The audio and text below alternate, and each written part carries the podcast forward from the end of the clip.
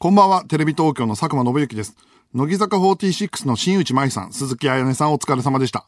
2020年11月11日水曜日。この時間は私、テレビ東京の佐久間信之が日本放送からお送りしてまいります。あのー今日は、あの、月に1回あるあちこちオードリーの収録の後で、今日ね、キングコングがゲストで来て、で、あと日向坂46が来たんだけど、両方とも全く違う、真逆に超面白収録だったの。その、キングコングとさ、オードリーが喋るのって、10、下手すると10年近いぶり。しくじり先生に梶原が出たことないから、西野ほとんどないから、なんかね、すべての答え合わせの、そのなんつうの、テレビでやるって大変だっていうのが20代で感じてる人たちと、30代、40代で感じてる人たちのトークが面白かったっていうのと、あとはね、日向坂はね、めちゃくちゃ普通に面白かったのは、あの、オードリーいじりが、オードリーいじりがこんなにされるの初めてだなっていうぐらい いじられてて、若林が立ち上がって放送するなっていうようなくだりがあるぐらい盛り上がったんで、何が言いたいかというと、今日ちょっと喉が痛いスタートですっていう、あの、たまにある喉が痛いスタートなんですけど、で、11月11日、中国ではこれ独身の日らしいんですよ。そもそもさ、11月11日って、記念日31個あんだって。あの、異常に。あの、ポッキーの日から、うまい棒の日、スティックパンの日、岩下の新生姜の日、大体縦のものぶち込めるっていう、あの、企業が楽して、11月11でいいんじゃねえかっていう日なんだけど、それで中国が独身の日っていうのが、独身者が自分へのご褒美で買い物をする日らしいのよ。あのネット通販セールが大盛り上がりで、なんと11日未明の段階で、およそだよ。5兆8000億円売り上げてるらしいんだよね。5兆だからね。あの、すごくない？こんなさ、だって5兆8000億円買い物ってさ、俺なんて漫画一冊買うのも？まず奥さんの機嫌を伺ってからですよ。なんだったら、あの、二日後くらいの奥さんの機嫌ね。要は、今買ったものが届いてる時の奥さんの機嫌を考えて、注文するからね。550円ぐらいよ。でも、なんか、やっぱりたまにな、無意識に夜中に立て続けに買っちゃったものが、3日連続で届いたりするわけよ。それとやっぱ3日目ぐらいは、あ、今日届いて欲しくないと思ったり、慌てて置き配に変えたり、するから、佐久間なんてそんなもんですから。で、自分へのご褒美さ、そう。それでさ、これ、独身の人の自分へのご褒美で買うわけじゃん。で、自由に買い物していいって言われたら何買うかなっていう風に考えたわけ。いや、もちろんね、一旦は、俺は家族の笑顔が僕にとってのご褒美っていうのはもちろん、それは言うよ、家族に。いや、聞かれてねえけど。言う言う言う。あの、先輩におごってもらう前に、いやいや、いいっすいいっすって、財布を出すまでの仕草と一緒ね。なんで開けるぐらいまでの、払う気ないけどっていうの。うん。20代はやってたムーブよ、俺も。で、40代になると、あの、そのムーブがうざい。後輩がやる。払う気絶対ねえしっていう。これうざ、俺が20代の頃やってたのってうざかったんだなって思うムーブなんだけど、まあそれ一応、それと同じような、あの、家族の笑顔が一番大事よってのはありつつね。で、それでも好きなもの買っていいよって言われたら、結局ね、俺と、まあ、もともとそんな欲しいものないんだけど、何かなって言われたら、カーテンだったのね。カーテンってきょとんと思うでしょ？俺ね、あの、娘が中学生になってから、俺の部屋が娘の部屋と入れ替わってるわけ。ってことは家具も全部入れ替わるわけよ。で、娘の部屋もともと小学生になったからちっちゃいわけ。で、カーテンが入れ替わったわけ。でね、俺の部屋のカーテンの長さが、娘の部屋の窓だと、大きいのね。で、大きくて、あのー今俺、カーテン折り返して使ってんの。わかる？余っちゃうの折り返して使ってんのよ。で、奥さんに、ね、これ、ダサいから買ってもよ、いい？って言ったら、いや、でもさ、足りてるじゃんっていう。丈が。だから今俺あのジーンズを折り返して履いてる状態。カーテンがね。そうなのよ。でもまあ確かに、あのー全部カーテン買い替えるのかっていう話とはちょっと違うじゃん。でもこれおかしな話なんですよ。娘の方は丈が足りないから買い替えてるわけですよ。わかります？丈が足りない方に行った娘は買い替えてるわけ。そう当然じゃん。だって足りないんだから。明かりが見えちゃうから。俺は長い方から短い方に移ったから、足りてるから買ってもらえないっていう。だから、そもそも、そもそもね、娘とのチェンジをしないでそのままじゃダメっていうのもあるかもしんないけど、やっぱりね、そのまま行くと、めちゃくちゃ可愛いカーテンになっちゃうの、俺ね。あの、これがね、コロナ禍じゃなかったらよかったのよ。別に娘のカーテンのままでよかったの。コロナ禍ってビデオ会議あるじゃん。ビデオ会議のせいで、やっぱりちょっと映ってるカーテンが、めちゃくちゃ可愛い花柄ってわけにはいかないのよ。おじさんとして。部下に示しがつかないから。もう、俺さ、4番組のぐらいやってるプロデューサーだから。ビデオ会議が花柄の可愛い。いや、それね、それでもまだ、一月前まで、照明娘の可愛い、そのちっちゃいシャンデリアだったんだから。それはなんとか買い替えてもらったのよ。二月前ぐらいに。で、もうカーテンは足りてるじゃんってなってんの。だから、今、何でも買っていいよって言われたら、俺は自分の部屋のサイズにぴったりの、あの、渋いカーテンが欲しい。だからね、折り返してるじゃん。折り返してるから、ちょっと、やっぱり折り返してると、少し隙間ができんのね。逆に。でね、俺、オールナイト明けの夏が本当に厳しくて、やっぱ、あの、隙間から日光がガンガンに入ってくる中寝なきゃいけないのね。だから俺、カーテン全部閉めた後、あの、何アイマスク？アイマスクっていうのこれ。つけて、寝てんのよ。なんかさ、サブがさ、すげえなんか、みんながさ、俺をそんな悲しい目で見るのやめて。いや、俺は幸せだから。うん。俺は我が家の幸せが一番大事だから。家庭も円満だし。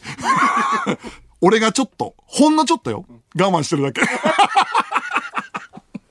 カーテンを、カーテン、カーテンとかを。っていうのがあるから、一番欲しいのはカーテンね。ああと、えっ、ー、と、一応流行語ノミネートが30号発表されたのはちょっと前なんですけど、エンタメラジオとして一応、バーって見ていくと、1位がだから流行、あ、違う、30号俺別に1位ってわけじゃないのか。たくさんあるけど、まあ、知ってる愛の不時着とか、韓流ブームとか、アベノマスクとか、アマビエとか、ウーバーイーツとか、まあまあまあまあ、大体わかるっていうか、まあコロナ禍に、は、まあですねっていうのはあるけど、なんだろうな。興味があんのは、あの、ソロキャンプ。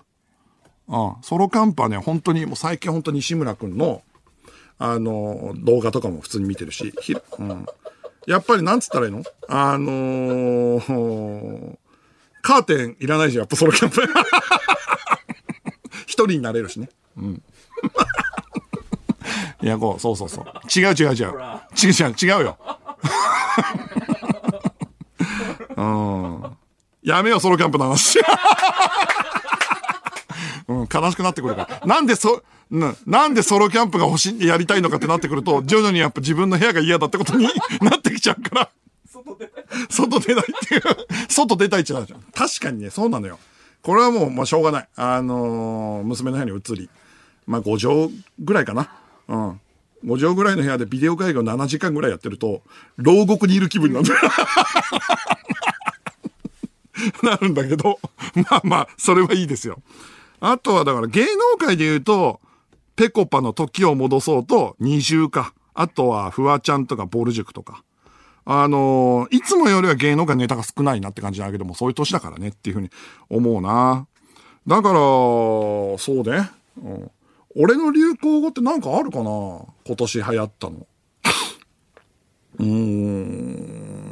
ん。でも、その、今年奥さんに言われてたのはやっぱ部屋が変わってね。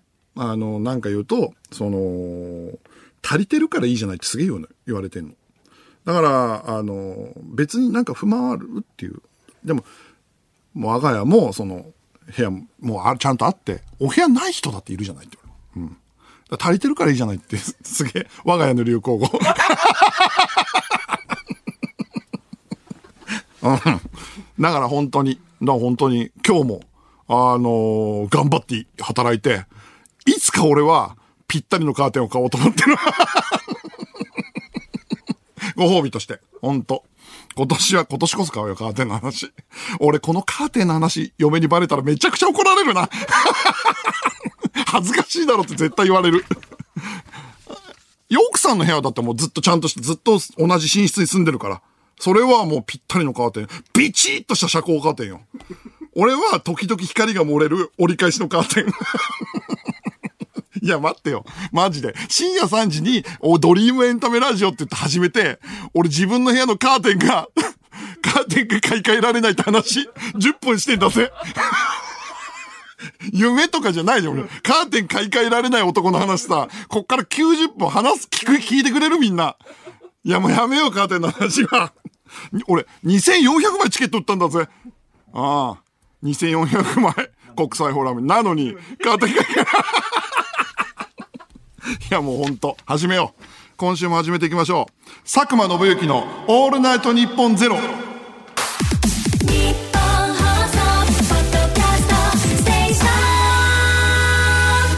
改めましてこんばんは、テレビ東京の佐久間信之です。毎週水曜日のこの時間は佐久間信之のオールナイトニッポンゼロをお送りしていきます。あのー、ツイッターで24時間で投稿が消えるフリート機能がスタート。これで、今も言い間違えたけど、やっぱ最初にさ、ニュース見た瞬間、フリートーク機能だと思って、ドキッとしたよね。え、ツイッターでフリートークすんの？と思って。違うんだよね。その、インスタのいわゆるストーリーみたいなことでしょ？で、さあ、やっぱ思うんだけど、ツイッターってさ、基本的にインスタもツイッターもやってて思うんだけど、インスタは、まあ、正直クソリップ的なものはほぼつかない。で、まあ、基本明るい。で、あのーツイッターは、ちょっと難しいこと書くとそういうなんか違いと思いますみたいなくんじゃん。だからそもそもさ、もうざっくり言うと陽キャと陰キャぐらい違うじゃん、ツイッターは。で、ツイッターもそう、本当にそういう、どっちかって近いの、ニコ生とかそっちの方に近いような気がする、日本のツイッターって。なのになんでツイッターは、いや、俺陽キャいけますからみたいな顔すんの、あいつ。いや、全然俺そっち方面行きますから。いや、違います、違います。ニコ生とかニちゃんとかとは違います。うちはインスタ、フェイスブックに近いっすからって顔すんだけど、絶対違うよね。どっちかって言ったらもう2ちゃんの匂いがすんだけどな。2ちゃん、5ちゃんの匂いが。なんだけどインスタに近づこうとすんだよね。インスタストーリー。消したいツイートとか、だから24時間で消えるとこでしょ？消したいツイートあるかなと思ったら、基本はないのよ。そんなに、あの、酔っ払ったツイートとかしないようにしてるし。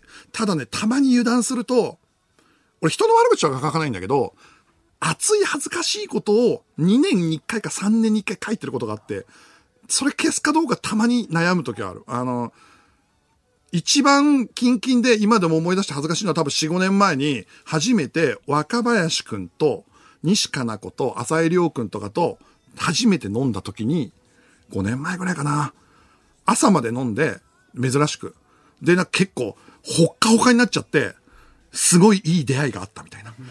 俺、みんな頑張ってる人たちに囲まれて刺激を、刺激を受けたツイートね。一番かっこ悪い。刺激を受けたっていう。そのツイート俺多分どっかでしちゃってんだよね。それは、あのー速攻大学の同級生にスクショ取られてやめた方がいいって書いてた から、それはね、あのー多分それ以来してないはずなんだよ。刺激が受けた系ツイートは。でもそれは、あの、消したい。消したいけど、なんかまあ、消すほどじゃないなと思って残してるっていうのもあるね。うん。あとさ、やっぱりさ、ツイッターって、俺10年前から始めてんだけど、多分ね。始まったぐらいから。その頃ってもっと無邪気だったじゃん。で、俺個人情報も多分書いちゃってたし、あと、あの、住所がわかるとかじゃなくて、ここにいますみたいなやつ。で、多分ね、娘を溺愛してるツイートが3年、3歳ぐらいまで、恥ずかしいぐらい多分残ってると思う。本当でもそれも、まあまあ、今更もう10年以上前の話だからちょっと消してないけど、うん、今だったら書けないよね。うん、今だったら個人情報とかいろいろあるから書けないなと思うな。あとね、あのこれもエンタメニュースってわけじゃないですけど、SNS で言うとね、あの、窪塚がインスタライブまた始めたんですよ。一瞬だけ。あの、やめたって言ったんだけど、酔っ払った勢いだろうね。一昨日ぐらい始めたの。始めてね、ちょっとしてすぐ、オフでね、奥さん、ピンキーさん、めちゃめちゃ切れて、お前やめるっつったじゃん、みたいな。で、窪塚ずっと、あの、気にしないふりしてタバコ吸ってるっていう。ずっとボロクソに怒られてんだけど、うんうん、つって。ただ、言い返すんじゃなくて、多分奥さん怖いんだろうね。言い返すんじゃなくて、俺は答えてないぜって顔をずっとする窪塚ってのが見れるから。うん。いやー、だからやっぱあれかな。うん、窪塚もカーテン買ってもらえてっかな。いや、本当に。やめるっつったじゃん。つってあと夜中なんだよ。子供寝てんだよ。ずっとめちゃくちゃキレられてて、うん。ああ、つって。で、インスタライブ始めちゃったから、やめらんねえし、怒られ続けるし、答えてないふりっていう。俺あんな答えてないふり見たの、高校時代教師に漫画取られて切れてるやつ。いやいや、お前その漫画返すかって。で、漫画取られてすげえショックなんだけど、答えてないっす。別に、はいはい。どうぞどうぞ、つって。で、教師いなくなってから、だよ漫画取られたよっていうやつに近い感じ。だったですよ。これも素晴らしいと、素晴らしいインスタライブでした。まあ一応ね、くどいって言われるけど、一応報告だけしとかないと。で、あとお知らせなんですけど、ただいま新宿にある東京ミステリーサーカスで絶賛開催中のリアル脱出ゲームとオールナイトニッポンのコラボイベント、オールナイトニッポン最大の危機からの脱出がおかげさまで1周年を超えました。これを記念してキャンペーンを開催しています。期間中、オールナイト日本最大の危機からの脱出を体験してくれた中人の中から、毎週週替わりでパーソナリティから発表されるキーワードを受付スタッフに言うと、漏れなくオールナイト日本コラボの特製クリアファイルをプレゼントします。しかも毎週各パーソナリティのサイン入りクリアファイルを10枚ずつ用意しておりますので、ラッキーな人はサイン入りがもらえるかもしれません。数がなくなり次第終了となります。今週のキーワードは私、佐久間信之が担当しています。今週のキーワードは、ようそろう。もう一度言いますよ。ようそろう。はい。これをですね、恥ずかしいかもしれませんが、受付で言うと、クリアファイルがもらえる。そして、僕のクリクリアファイルは、はっきり、あの、会所でテレ東佐久間信之って書いてある、おじさんの署名なんですけど、それが欲しいという方は言ってください。なお、このキーワードの有効期限は今度の土曜11月14日まで。詳しくは東京ミステリーサーカスのホームページを確認してください。で、メールを、えー募集しましょう。中国がですね、独身の日のセールでやってたってことで、自分へのご褒美を教えてください。自分へのご褒美はこれ買いますよとか、これやりますよって。で、僕の自分へのご褒美は、カーテン以外で言うと、ちょっとしたことで言うと、なんかいい仕事したなとか、収録、楽しい収録だったなとか、ご機嫌になると、大体家の近くのコンビニに、早めに、ちょっと前で、から買って、でご褒美のアイスを買って、で、それを舐めながら帰るっていうのが、まあ、ご褒美としては一番僕が、あの、日々の中でのちょっとした幸せ。わかります？本当にちっちゃい幸せ。で、そのね、あの、季節ごとのアイスを買うんですよ。うん。ということで、受付メールアドレスは、佐久間アットマークオールナイトニッポンドットコム、佐久間アットマークオールナイトニッポンドットコムです。メールをくれ、送ってくれたリスナーの中から抽選で5名に番組ステッカーをプレゼントします。さて、この番組はスマートフォンアプリのミクチャでも、東京都千代田区有楽町ニッポン放送第3スタジオのライブ映像とともに、同時生配信でお届けしています。さらに放送終了後にはミクチャ限定のアフタートークも生配信。ミクチャのアプリをダウンロードして、オールナイトニッポンゼロのアカウントをフォローするだけで、誰でも簡単に無料で見られます。オールナイトニッポンゼロ、ぜひミクチャでもお楽しみください。ここで一曲、 RHYMESTER で、KUFU 工夫。テレビ東京の佐久間です。この時間は佐久間宣行のオールナイトニッポンゼロをお送りしていきます。えー、メールが来ております。ラジオネームすずりの涙。見つけました。見つけました。嘘でしょアットマークのブロック、ああ、俺の ID。昨日は様々なジャンルのプロの方との会合があった。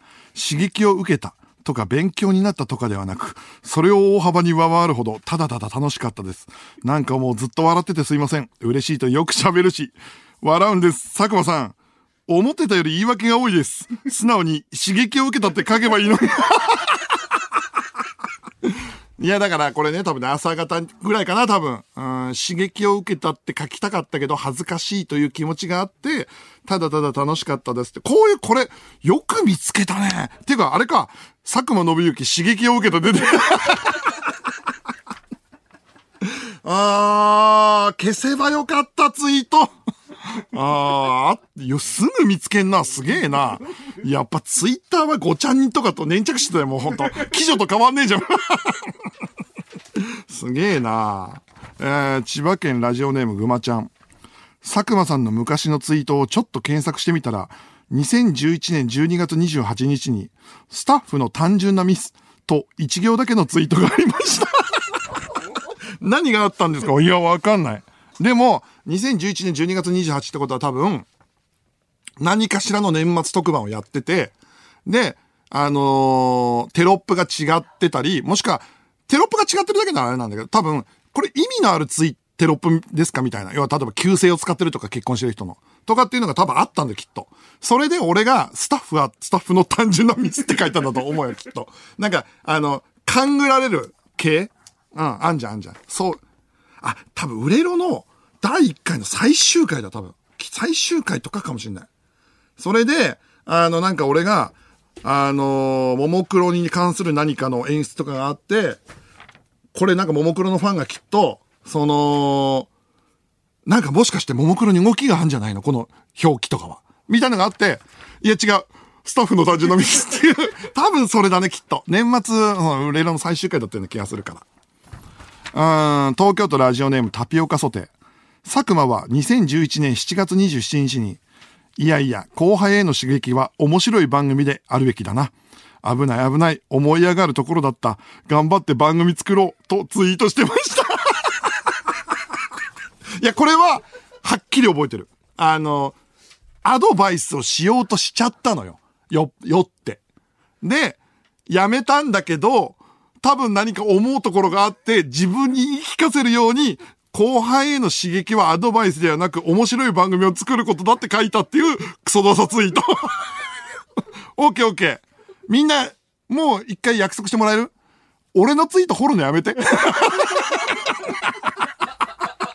あのーみんなもあるじゃん。9年前のツイートを掘られるってないでしょ、これ。うん。これもやめましょう。オッケーね。約束ね。みんな今、あの、ラジオの前で言って。約束。えー、続きまして。ラジオネーム、お金大好きゼニゲルゲ。これ声優さんだよね。この先週連絡くれたね。佐久間さんと同い年だけど、独身の僕は、先日ガンダムを作った富野義樹監督の展覧会を静岡まで見に行って、4400円する図録を速攻で買いました。あー、4000円クラスのパンフとか図録は悩むよね。私ですか？カーテンです。カーテンで、カーテン、でもカーテンはもっと高いからね。もう多分3万ぐらいするでしょ、きっと。4400円の図録？すぐ買えるか？買えませんよ。いや、違う、買ってもいいよ。買ってもいいけど、た、あ、てか、むしろ、まあ、そういう系のもの昔買ったことある。4000円ぐらいの何かとか。やっぱほんと見えないとこにしまうよね。夜中に出すよね。っていうのはある。うん。っていうふうにありますよ。あのー先日なんですけど、あのーオールナイト終わりの翌日。もうだから、その、おのディスポーザー壊れた話した、その翌日、久しぶりに会う人がいたんですよ。それはなんでかというと、コロナ禍で半年以上会ってなかった、まあ僕が尊敬する5年配の、5年配で僕より10歳以上ぐらい年上の先輩なんだけど、3月ぐらいに会う約束してたけど、流れちゃって、コロナでね。で、そっから、まあお互いなかなか会う機会もないっていうか、まああんまりご飯食べないようにしてるから、外で。それで、あっちの方も年齢高いから、で、気使ってたら10月ぐらいになったんだけど、そろそろ一回ご飯食べようよって言って、まあ自分より年配の方だから個室を抑えて、で、そしたらやっぱ半年ぶりぐらいだから、今までは月1ぐらいで会ってたんで、LINE でやり取りしてたけど、まあ3人ぐらいだったんだけど、まあ盛り上がって非常に楽しい夜を過ごしたんですよ。あのーエンタメの話から、まああの、今の仕事の話とかも相談、相談できる人だから。で、12時過ぎたのかな？その24時過ぎて、深夜12時過ぎてまで飲むことってほとんどなかったから、もう本当にご機嫌で、で、こんな時間まで飲むの半年ぶりだなとかって言いながら解散してタクシー乗ったんね。で、解散してタクシー乗ったらもう爆睡しちゃって。で、ラジオ明けだし。そんで、目が覚めたらもう家の近くだと。でも、逆にちょっと寝たからスッキリして、20分くらいしか乗ってないし、乗ってないけどね。それで、気持ちいいくらいな感じになって、あ、もういいですよ。そこの信号右に曲がったらもう止めてくださいと。家からちょっと離れてんだけど、なんでかっていうと、あのーさっき、あのー自分へのご褒美の話だけど、俺ご機嫌な時は、ちょっと前で降りて、アイス買って食べて帰りたいわけ。で、今日こそその日だと思ったわけよ。半年ぶりに会えた先輩と話せたからっつって、で、アイス食べたくなっちゃうから、家から、あの、近いコンビニの前で降りて、で、入って、アイスを買おうと思って。で、何買おうかなと思って、これはもうご機嫌の時だから、あの、丸ごとマスカット系とか、果実系、いや、ガリガリ君じゃないなと思って。まあ、やっぱハーゲンダッツかなと思ったんだけど、やっぱハーゲンダッツは家で食うもんだなと思って。知らねえよって話だよね。なんだけど、やっぱり家まで歩っていくときは、やっぱ棒、棒タイプだなと思って、最後までソフトクリーム的なものか、棒タイプのチョコアイスかで悩んで、でもこれ食べたことないがあったのよ。パルムのなんかクッキーチョコレートがあって、パルム自体も好きなんだけど、中にクッキーチョコレートが入ってんのよ。これ最高だなと思って、買おうと思ってたんだけど、いや、今日はまだそんな買える日じゃないと思って、今日でずっと思ってたから、今日だろうと思って。で、買って、コンビニで。で、えーもうコンビニの前で、行儀悪いけど、袋パカッと開けて、パカッと開けて、で、パクリって食べた。うまいじゃん、つって。やっぱパルムうまいけど、クッキーチョコレートめちゃくちゃうまいじゃんと思って。で、それ食べながら帰り道ね、あのーゆっくり食べながら歩いてたの。で、マンション近くなっても、まあ家が近くなっても食べ終わんないから、もう、そんなことあんましないんだけど、まあ、そこまで寒くなかったから、まあいいかと思って、マンションの周りを一周しながら、ぐるっともんで、でも音楽とか聴きながら、銀杏ボーイズの新譜とか聴きながら、もうご機嫌だなと思って、アイス食べて。で、アイス食べ終わって。で、ああ、マンション帰ろうと思ったら、あのーだそのさ、その普通になんとなくポケットに手入れたら、ポケットがぬるってしたわけ。で、何かなと思って出したら、まあ、パルムの袋なわけよ。要は、アイス1個しか買ってないから、あの、ごナイロン袋もらわなかったか、ビニール袋もらわなかったから、ゴミさ、ポケットに入れっぱなしだったの。で、今ってゴミ箱ってさ、ないじゃん、外に。だから、あ、そっか、もうないなと思って。そしたら左手に、あの、チョコのついた、あの、袋で、俺が右手に棒持ってて、で、うわ、これでマンション入るのめんどくせえな、とかと思って、鍵出さなきゃいけないし、って思ってた瞬間に、マンションの住人が現れて、タクシー降りて現れて、で、オートロックが開いたわけよ。うわ、ラッキーと思って。で、もそのままスーンと入って、もうオートメーションで。アイス持ったまま入って。で、共用のゴミ箱ってのがあるのね、1階に。共用のゴミ箱に、そのままアイスのゴミを捨てるわけ。なんでかわかる？アイスのゴミを家に持って帰ると奥さんに怒られるから。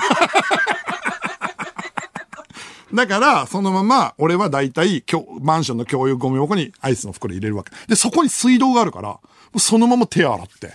で、全部。もう完璧。完全犯罪。いい夜でした。で、そのままエレベーター上がって自宅の前で、で、まあ、鍵をね、出そうと思って。で、鍵財布に入れてるから、ポケットに入れて、あの、右のポケットに入れたの。そしたら、あの財布がないわけ。で、まあまあまあまあと思って、左のポケットに入れて。うん、で、ないわけ。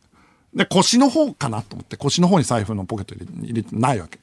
で、左もなくて、まあ、はいはいはいはい。まあまあまあまあ、あるよあるよと。まあ、あんじゃんよく。で、まあ、スカジャン着てたのね。で、スカジャンのポケット右と左に入れたの。何もないわけ。うん。で、あの、スカジャンの内ポケットに、あの、なんか他にポケットないかなと思ったらスカジャンの内ポケットあったから、あの、入れたの。ないわけっていうか、俺スカジャンの内ポケットに物なんか入れたことないわけ。そもそも。財布入れるわけないし。で、はいはいはいはい。でもまあまあまあまあ、カバンと思って。で、カバンの、えっ、と、物入れみたいなとこあるじゃん。あの、名刺入れとか入れるような、ちょっとチッパーがついてる。そこ入れたの。ないわけ。うん、探してもない。で、その後、まあまあ、これはしょうがないと思って。ひっくり返して。で、全部出して。散らばって。本とかも散らばってる状態で。深夜1時半。1時15分ぐらいかな。で、えっと、全部見た。ないってなって。財布がないってなはい、財布がありませんってなって。で、深夜の、まあ、1時15分ぐらいですよ。で、これ、えっ、と、ピンポン押して家入ってもいいけど、寝てるじゃん、絶対。で、鍵がなくて、夜中の1時15分にピンポン連打して奥さん起こすって。これはもう絶対怒られる上に、そもそも財布がないからそれどころじゃないわけよ。でね、たまたまなんか財布、俺5月ぐらいまでは長財布使ってたの。だったんだけど、コロナ禍のステイホーム期間中に、自粛期間中に、家に基本いるじゃん。で、スーパーにしか行かないから、これ、長財布無駄だなと思って、その要は、ずっと持ってで持ったままスーパー行ったりするの嫌だから、だから、めちゃくちゃ薄いミニ財布に変えてたのね。で、ほとんどよく考えたら必要なもんしか入れとけなきゃいいんだと思って、えっ、と、カードケースと小銭入れがついてるようなやつに、クレジットと免許証と社員証とマンションの鍵だけ入れてんの。一番大事なものだけ入れてるから、なくしたらもう終わりなのよ。うわーと思って。で、入れてる感もなかったから気をつけようと思ってたんだけど、やっぱ酔ってて、アイス食べてご機嫌だったから、完全にノーケアで、うーわーと思って。で、スマホ見たらやっぱ1時半とかになってるし、これはもう、そうあれだなと思って。うわ、俺元来た道戻りながら探すしかねえなと思って、だりーと思ったんだけど、でも行くしかないからし、一台だから、そっからさっきまでご機嫌で戻ってきた道、か来た道を、下を血眼で見ながら、スマホのライトつけながら、一歩ずつよ。一歩ずつこう、マンションをね、歩っていったの。で、マンション出るじゃん。マンション出るまで全くない。だからマンション、明かりもあるから絶対に見間違いない。落としてない。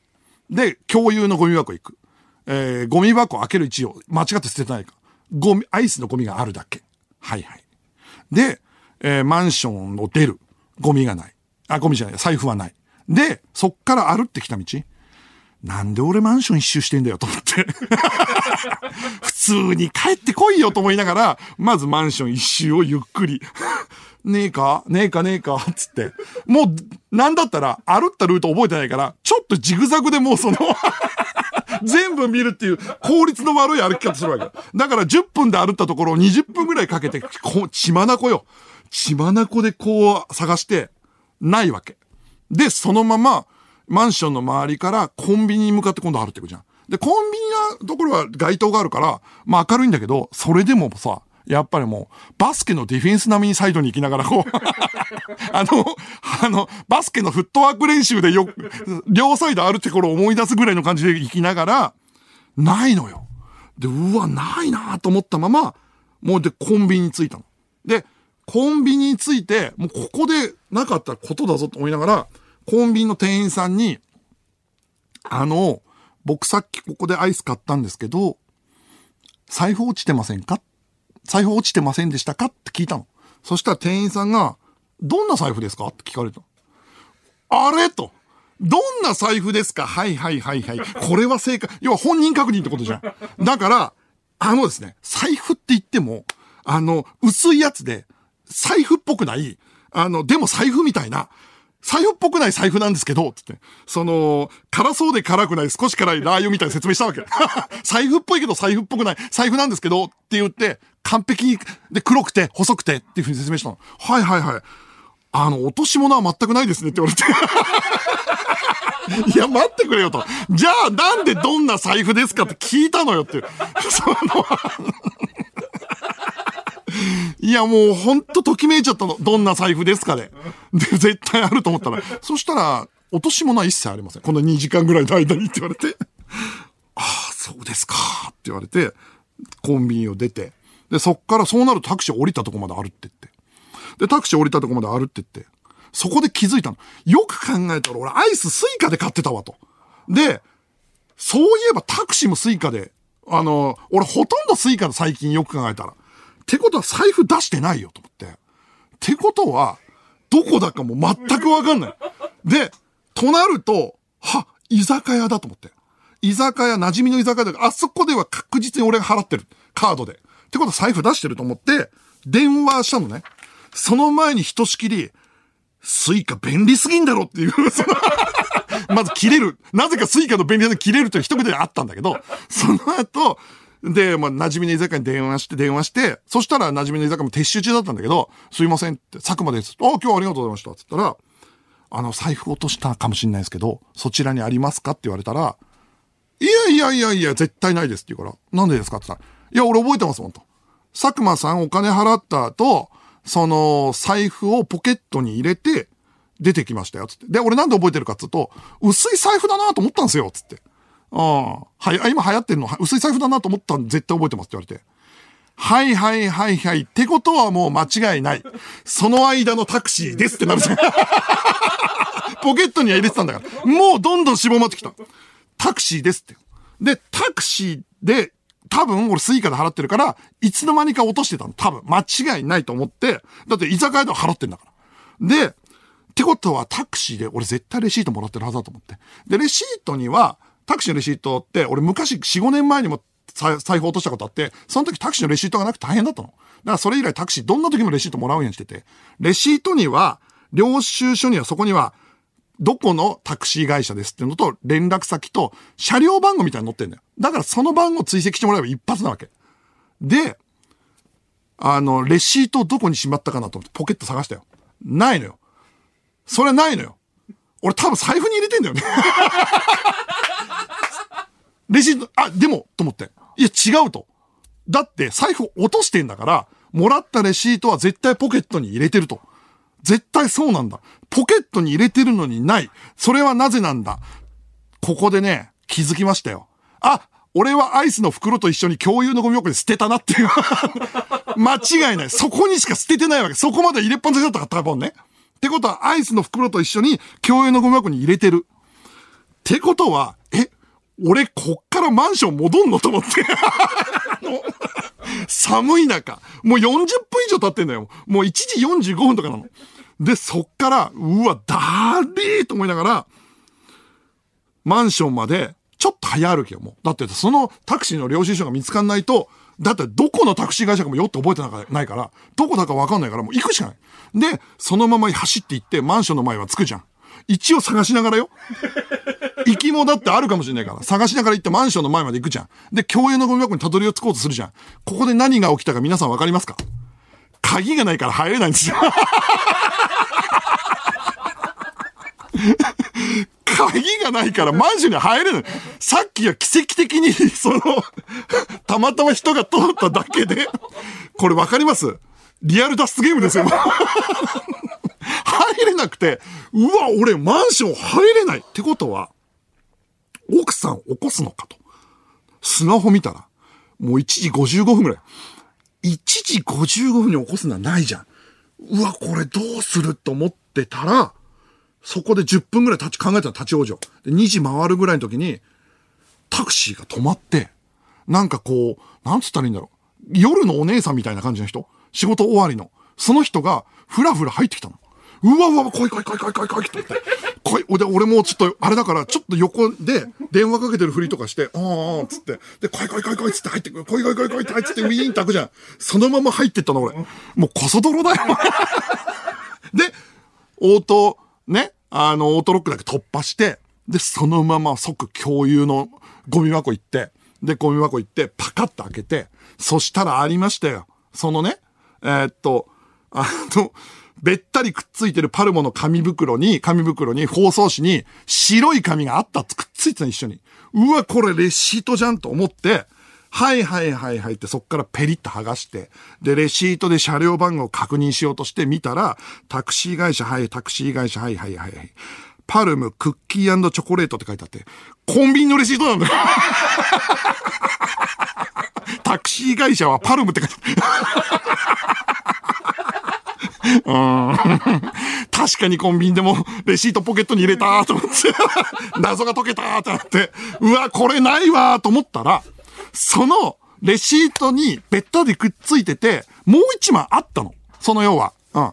そうなんだよ。タクシーのレシートはもう俺入れてるから。で、その、その、ベタってくっついてるの剥がしたら、もう一枚あって、見たら、ほにゃらら交通、まあ要は何千何十番っていうタクシーの練習とかあったの。で、降りてる時間も、その要は25時回ってるぐらいだから、これなのよと思って。そ、イエスク、マンションから出て、即電話。で、電話して、で、プルルルって言って、言われて、で、で、なって、出たら、あ、もしもし、ほにゃらら交通ですって言うから、あのですね、えーの、先ほど、その、乗ったタクシーで、ここで降りたところで財布を落としたと思うんですよ、と。で、車両番号は何とかです、と。どっからどこまで乗りましたって言ったら、ああ、それだったらちょっと運転手に確認できますって言われて、10分後、外で10分待って10分後。冬近いね。もう深夜2時回ってますよ。その時に、携帯が鳴ったの。それ知らない携帯の番号が出てて、で、取ったらすぐ取ったら、運転手さんだった。あの、た、なほにゃらら交通の誰々です、つって。ああ、お客さん、佐久間さん。はいはいはい。あのーお財布ですかつって。ありましたよって言われて。うわ、やったと思って。こう薄いやつのなんとかですよねって。で、念のため、その、申し訳ないんですけど、ちょっとだけ中の社員証みたいなの見たら、佐久間って書いてあったんで、これ間違いないですって。ああ、ありがとうございますで、今から届けますよって言われて。え、本当ですか？申し訳ないですって言ったんだけど、いや、全然全然、つって。あの、今お客さん降ろしたとこだったんで電話できたんで、じゃあ、あの、今から、あの、こっからだと40分くらいかかっちゃうかなつってて、40分は、いや、それでもありがたいです。じゃあ、あの、えっと、降りたとこで待っててもらって、つって電話切られて、いや、ちょっと待ってって降りたとこでっていう、その、いや、あと10秒電話繋がってたら、俺マンションの場所言ったのよ。なのに、降りたとこでって言って運転手さんが切って、多分、即ね、40分かかるというか乗ってくれたのよ。うわ、俺降りたとこまで戻んのかと思って。で、そっから40分後なんだけど、俺外出てるじゃん。マンションも入れないわけ。鍵ないから。だからもう、その場所に行くかコンビニに行くかなんだけど、まあとりあえずその向かってる途中にコンビニに行くわけ。で、コンビニ入ろうと思ったんだけど、待てよと。鍵なくしているやつじゃん、もうそれは。財布なくして。だからもうこれははずい、無理だと思って。で、もう、もう腹をくくって、そのタクシー降りた場所で、路上よ、ただの。そこに行って、30分ぐらいかな。うん。で、そのまま待って。で、銀杏ボーイズ聞きながらね。で、そしたらタクシーがプーって止まって、で、運転手さんが降りて、で、あの財布渡されて、うわ、ありがとうございます。ありがとうございます。つって、で、お金払いますって言ったんだけど、いや、いらないって言われたんだけど、いや、でもここまでのお金だけ払わせてくださいっつって、その落とした財布から取って金額を 払って、で、ありがとうございましたっつって、そのまま家に戻って、鍵ウィーンって開けて、で、家の鍵もガチャッと開けて、でも体中が冷え切ってるから、スマホの時計見たら、もう3時なんですよ。2時間、2時間外にいて。3時10分ぐらいかな。15分とか。で、えー、即、そのまま風呂場行って、脱いで、追い焚きして、お風呂に入って、温まりながら15分ぐらい立ちながら思ったね。薄い財布も考えもんだなって思って。うん。便利なだけじゃダメよ、ほんと。うん。俺、長財布に戻そうかと思ってる。うん。えー、ロシア語平成平戦記っていうのは中国のアニメなんだけど、あの、昨年ミニシアターで字幕公開されてすごい評判だったんだけど、今年ね、先週素晴らしいキャストで日本語吹き替え版が全国公開したんだけど、めちゃくちゃすごい。もうとにかくすごい。あの、なんかジブリの遺伝子ここにあったかみたいな感じの凄さ。キャラクターもすごいんだけど、超絶作画のアクションもすごくて、で、なんつうのよ。そのキャラクター能力もワクワクするのよ。なんかね、妖怪ウォッチとジブリが合わさったみたいな世界観なんだけど、後半めちゃくちゃバトルもワクワクするし、それがもう本当におすすめで。なので、ぜひご覧くださいっていうふうに思います。えー、メール、えー来てます。えー、ラジオネーム、政権貸してください。財布をなくさないようにウォレットチェーンをつけるってどうですか？ダサいってイメージがあるかもしれませんが、須田さん曰く今逆におしゃれらしいですよ。うわ、それだ。俺が本当にご褒美で買うべきは、ウォレットチェーンだった。カーテンじゃないよ。ウォレットチェーンだったよ。でもさ、めちゃくちゃ薄い財布にさ、ウォレットチェーンつけてるやつダサくない？あの、めちゃくちゃ薄いのに。あー、ウォレットチェーンだったなあー、そうね。ジャラジャラね。ジャラジャラつけて、ウォレットチェーンつけて。俺放送中にジャラジャラ言わせるよ、じゃん。ーテンなんか二の次だったよ。ウォレットチェーンだったわ。えー、続きまして、えー、ご褒美ですね。テーマメール。ラジオネーム、なぎわ超暇。僕の自分へのご褒美は、平日に休みを取って美味しいものを食べに日帰り旅しに行くことです。あ、いいね。最近では軽井沢に蕎麦を食べに行ったり、三島にうなぎを食べに行ったりしました。うわーこれはいいね。とにかく食べたいと思ったものにお金をかけるご褒美旅なので、頻繁には行けないのですが、だいたい一月に一回ぐらいのペースで行ってます。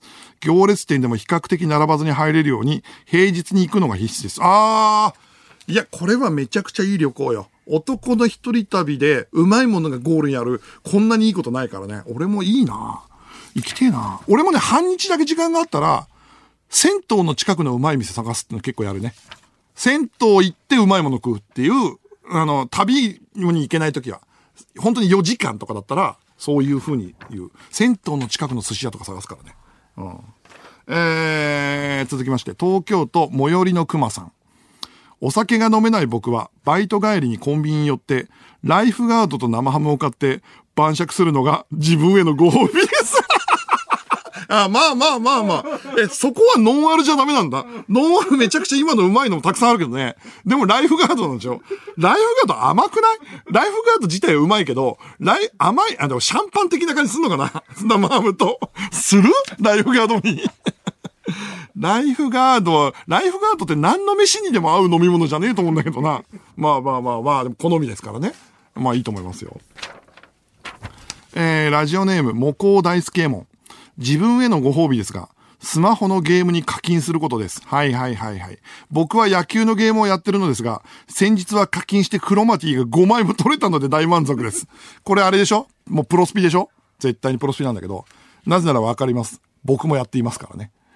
俺プロスピやってるやってる。俺はこの間ね、あのーまあ、本当にめったに課金しないんだけど、俺もこの間どうしても松井和夫が欲しくて。ショートの、ショートでタイムシフトで、プロプロスピってタイムシフトっていうのかな？タイムス、な、名前忘れちゃったけど、いや、昔のスター選手が手に入る時があって、そん時だけ課金しちゃうんだよ。松井和夫が。松井和夫っていい選手だね。3割30本。本当にそれだけ欲しくてね。えー、さて、佐久間信之オールナイトニッポンゼロ、ここで西日本放送でお聞きの方とお別れとなってしまいます。ここで一曲、えー、どついたれ本舗で、あ、大阪ドリーミンナイト。テレビ東京の佐久間です。この時間は佐久間信之のオールナイトニッポンゼロをお送りしています。メールが来ております。ラジオネーム番長。ウォレットチェーンだけだとバランスが悪くてちょっとダサいので、ドクロの目から蛇が出ているシルバーリンゴを指につければ、しっくりくると思います。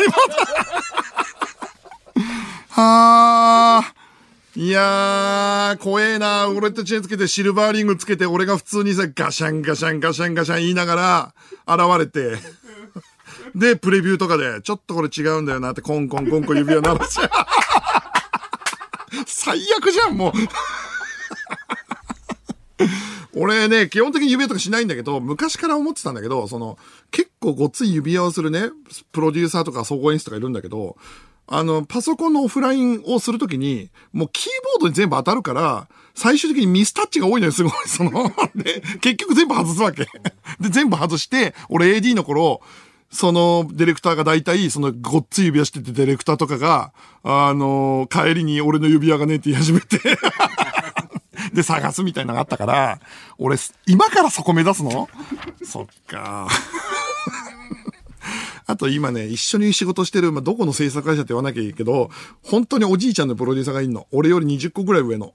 その人がね、ごっついウォレットチェーンつけてんだよね。で、俺なんでって毎回思ってんだけど、あの、基本寝るシャツびっちりのちゃんとしたおじいちゃんとプロデューサーが、ごっついウォレットチェーンつけてんだよな。そこをね、そこを目指してるってなっちゃうからな。えー、新潟県ラジオネーム飛んで9メートル。自分へのご褒美はお風呂です。少し厚めの水温でたっぷり入れて、ラベンダー系の入浴剤を投入。ご褒美お風呂の出来上がりです。疲れ切った体を風呂でだたっぷり癒せます。その風呂の中でため息とともにちょっとした愚痴を垂れるのは至福です。うーん。自宅の風呂ね。いや、もうでもいいよね。俺も、そのコロナほ時にちょっとだけあれ買おうか悩んだもん、あの、ビニール傘を逆にしてさ、あの、風呂に蓋をして、簡易のサウナを作るっていうのがあって、あのーそれがあんのよ。コロナ傘、あ、コロナじゃあの、えっ、と、サウナ傘みたいなやつが。それを買うかどうか悩んで奥さんに相談したんだけど、うん、いらないでしょうって言われて。うん。それね、3500円だからね。うん。足りてるでしょうって言われて。買えなかったからね。うんえー、引き続きメールお待ちしてます。受付メールアドレスは、佐久間アットマークオールナイトニッポンドットコム。佐久間アットマークオールナイトニッポンドットコムです。では、こちらのコーナーに参りましょう。企画書はラブレター。リスナーの皆さんに送っていただいた一行の企画書を紹介していきます。今は期間限定で来年1月に開催される番組イベント、佐久間宣行のオールナイトニッポンゼロリスナー大感謝祭2021ファンファーレの企画案を送ってもらいます。まだいろんなアイディアが欲しい段階ということで、まだ間に合うということで、さあ、どんな企画が届いているのでしょうか。えー、ラジオネームカズー。国際フォーラムの入り口に落とし穴を仕掛け、その落とし穴の中にシモンズ製の最高級ベッドを仕込むことで、リスナーに極上の睡眠体験をしてもらう、シモンズすやすやチャレンジ。いや、うーん。いや、これ自体は、シモンズのベッドも最高だし、わかるけど、これイベントじゃやんなくてよくね。イベント見れないわけでしょ？あの、抽選で選ばれた人が。で、すやすや眠って帰るんでしょ？いや、まあ、シモンズのベッドは素晴らしいけど。あーえー続きまして、ラジオネームバルバロッサ。会場のチケットを売り切り、佐久間が2400の男になったということで、配信チケットを300枚だけ売ることで2700の男にして、会場に来たリスナーに右肘と左肘を交互に見せるという企画。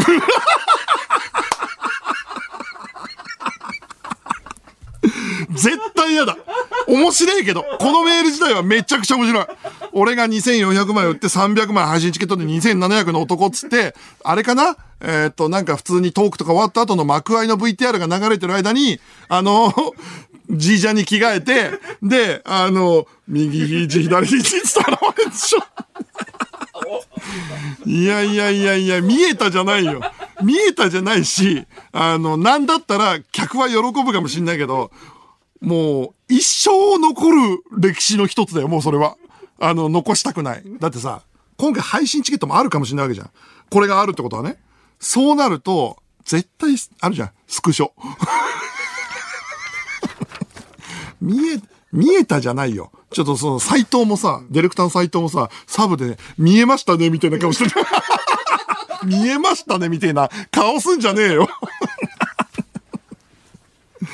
あー、続きまして。東京都ラジオネーム玉梨ペンタロウ。サクマックスリローデット一人に対して、我々リスナーたち、エージェント、リスミナー、リスミスナー2400人が一斉に殴りかかる見せ場を作るのは、どうでしょうか？いや、死んじゃうからね。サクマックスリローデットって44歳の普通のおじさんだから、2400人のリスナーが、わーって来て、あの、な、残像を残しながら倒すことはできないから、あの、あと棒で一気に倒すことできないから。棒使えないからね。えー、続きまして、えー、香川県ラジオネームガイルガーゴイル。佐久間と観客全員による全5問の早押しエンタメクイズ対決。佐久間は観客に1問でも正解されるとチャレンジ失敗。罰として炎をまとった鎖で焼き尽くされるという99人の壁のオマージュ企画。2400人のゴーストライダー。いや、あのさ、あの、ちょっと待って。俺死ぬの多くない？え、俺なんか2400枚売って、念願、念願というか、恐れ多いけど、国際フォーラムでイベントやらせてもらうっていうのに、何回か死ぬチャンスが訪れるのよ。何かをクリアしても、また死ぬっていう。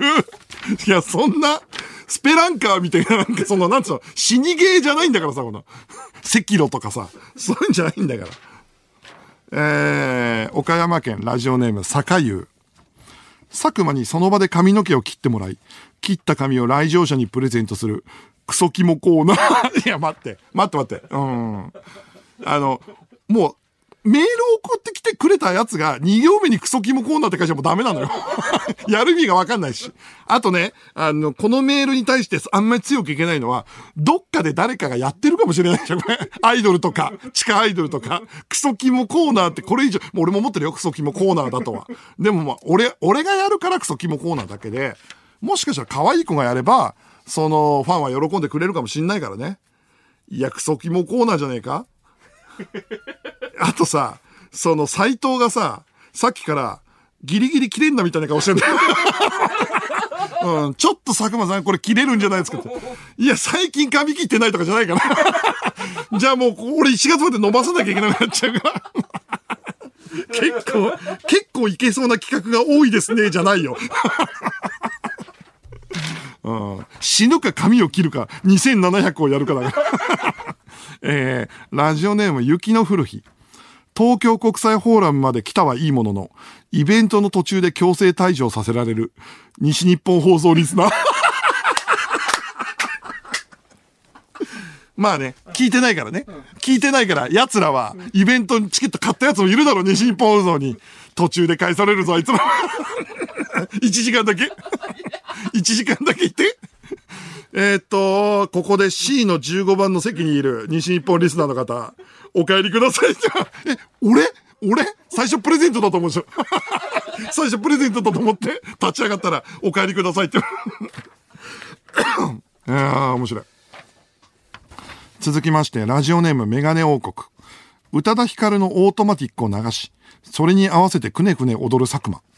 すると、徐々に、徐々に天井が落ちてきて、最終的にぺしゃんこになった佐久間。そこに夢を書き、紙飛行機にして、国際フォーラムの屋上から飛ばす、ジュークのコーナー。いや、ちょっと待ってくれよ。その、いや、ちょ、え、オートマティックで始まってジュークのコーナーになってんだけど、歌だじゃないの歌じゃない、歌だじゃないのこれ。入り口と出口がめちゃくちゃなのと、あとやっぱ最終的に俺死んでんだよな。死んだ俺に夢書いて紙飛行機にするってもう意味わかんねえんだけど。えー、続きまして、ラジオネームてっちゃん。会場の入り口にお尻をペロンと出した佐久間を置き、来場したお客さんが一人一個リモコンバイブを差し込んでいく。そしてイベントが始まってタイトルコールをした瞬間、みんなで一斉にスイッチをオンにして、2400リモバイの振動によって露出された佐久間の膝関節をみんなで鑑賞する企画。うーん、ちょっといくつかおかしいところがあって、うん。まあ、ありがとう、ありがとう。あのー露出すんのは膝だけにしてくれてるっていうのはありがたいです。ただやっぱ、えーっと、俺のお尻には、一本も多分リモバイは入らないっていうのと、あとリモバイって略すんだっていう。リモコンバイブはリモバイって略すのと、2400リモバイって言い方すんだなっていう、あのーいらない情報がたくさん入ってきてる段階なんだけど、うん。あと、お尻をペロンと出した佐久間を置きって書いてあるじゃん。うん。基本的なことだけまず言うけど、俺物じゃないから。うん。基本的なこと言うけどね。うんあの一応多分ね、みんなが聞いてくれてるラジオのパーソナリティだから、あと、大抵のお前らより年上な。下手すると親父の方が年齢近いかもしれないから。気をつけて、ほんと。えー、引き続き各社お待ちしております。受付メールアドレスは、佐久間アットマークオールナイトニッポンドットコム。佐久間アットマークオールナイトニッポンドットコムです。メールの件名にラブレターと書いてこい、書いて送ってください。次回は、オープニング VTR を中心にくださいっていう。オープニング VTR もまだ間に合うし。去年はパルプフィクションの、まあまあね、オマージュというか、や、やらせていただいたので、今年は何にするかまだ決まってませんので、ぜひ送ってください。ということで、ここで一曲、 KREVA で成功。テレビ東京の佐久間です。えー、食い逃げっぽいやつはね、ちょっとやってみてもいいかなと思うよね。急に出して。もう金払ってんのにね。ちょっとコソコソしながら、ガッと走ってくっていう。えー、新潟県ラジオネーム、三中三高。僕は小さい頃、パワフルプロ野球で兄とよく遊んでたのですが、当時野球のことをよく知らなかった僕は、松井和夫選手を、じゃない方の松井だと思って、スタメンから外していました。秀樹じゃない方ね。今考えるととんでもないことをしてしまったと感じ、後悔と食材の日々を過ごしています。いや、本当だよ。本当に。え？あんなにすごかった、全盛期あんなすごかったショートいないんじゃないの？ね足速くて、ねだからもう今もプロスピードも本当にもう、何番に置いてもいいからね。いや、俺のチームの話してもしょうがないんだけど、何番に置いてもいいから。えー続きまして、えーラジオネームダメリカンドックス。自分へのご褒美はいい漬物を買うことです。ああ、はいはいはい。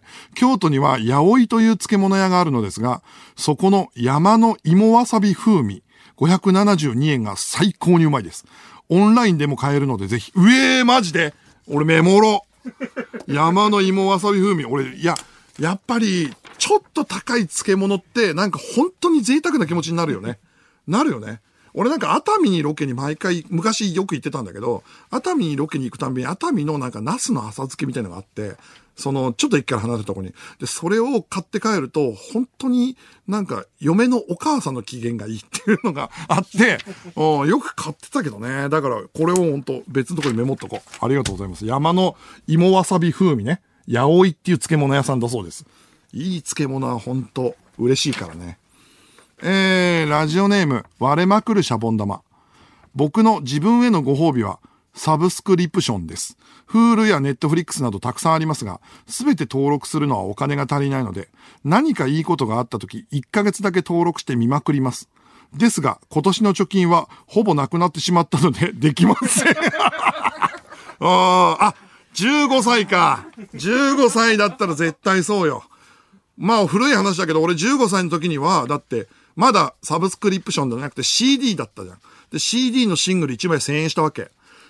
月1枚か2枚しか CD 買えなかったから、結局、今考えると夢のようだけど、みんな、みんなはね、俺たちは月に1回2曲だからね。2曲しか聴けないのを買うの悩んでたからね。アルバムとか買えなかったもんね。ちょっと貯めないと。だったから、これはもうだから親巻き込むしかないんじゃない？今の親って何であれなの？エロいドラマ見れますよって。親に言ったら入ってくれたりする？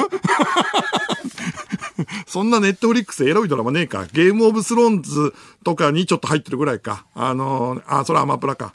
でも、親が何好きかによるよね。うん。だうち我が家で起きてるというか、あの、最近テレビ東京に結構ジャニオタの人たちがいるのは、アマプラにキンキキッズが全部入ったんだよね。コンサートが。で昔のキンキキッズが全部入ってるから、あの、ジャニーズ好きというか、キンキキッズ好きの、だいたい俺と同年代ぐらいの女性たちは、アマプラをずっと見てるって言ってたからね。だからそういう、母ちゃん巻き込めば、キンキの昔のコンサート全部見れるよって言ったらあれ今意外にね、いるからね、キンキの、あの、ファンとかね。うん、だからそういうのもあるかもしれない。だから親の興味をまず探るとこから始めるのが一番いいんじゃない？うん、と思いますね。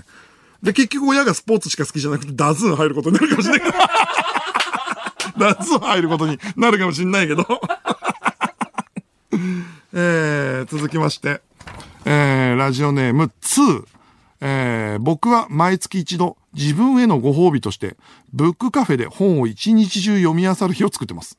店員の早く帰れよという視線にさえ耐えられれば、仕事のストレスを忘れてめちゃくちゃリラックスできます。まあまあこれもわかるね。ブックカフェか、満、満喫というか、俺は、あの、スーパー銭湯に漫画がついてるやっとこに結構行くんだけど、ブックカフェって、本を一日中ってその何冊も読めんのかね？一日読めて二三冊じゃない？ね俺なんかめちゃくちゃ面白い小説読読んじゃうと、その日何も読みたくなくなんだよな、余韻を感じたくて。だからその何冊も読める人すげえなと思いながら。まあでもこれもいいなと思いますね。ちょっと考えてみましょうっていう感じです。えー、引き続きメールをお待ちしております。受付メールアドレスは、佐久間アットマークオールナイトニッポンドットコム、佐久間アットマークオールナイトニッポンドットコムです。ここで一曲、 Creepy Nuts で、なりわい。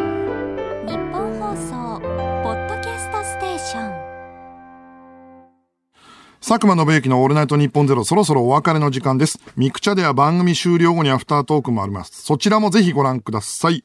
えーこの後4時半からは上柳昌彦朝ぼらけです。ぜひお聞きください。ラジオネーム、ボブの踊り子。松井和夫情報ですが、100メートルを足を肉離れした状態で12秒ちょっとで走ったことがあるらしいです。嘘だろ？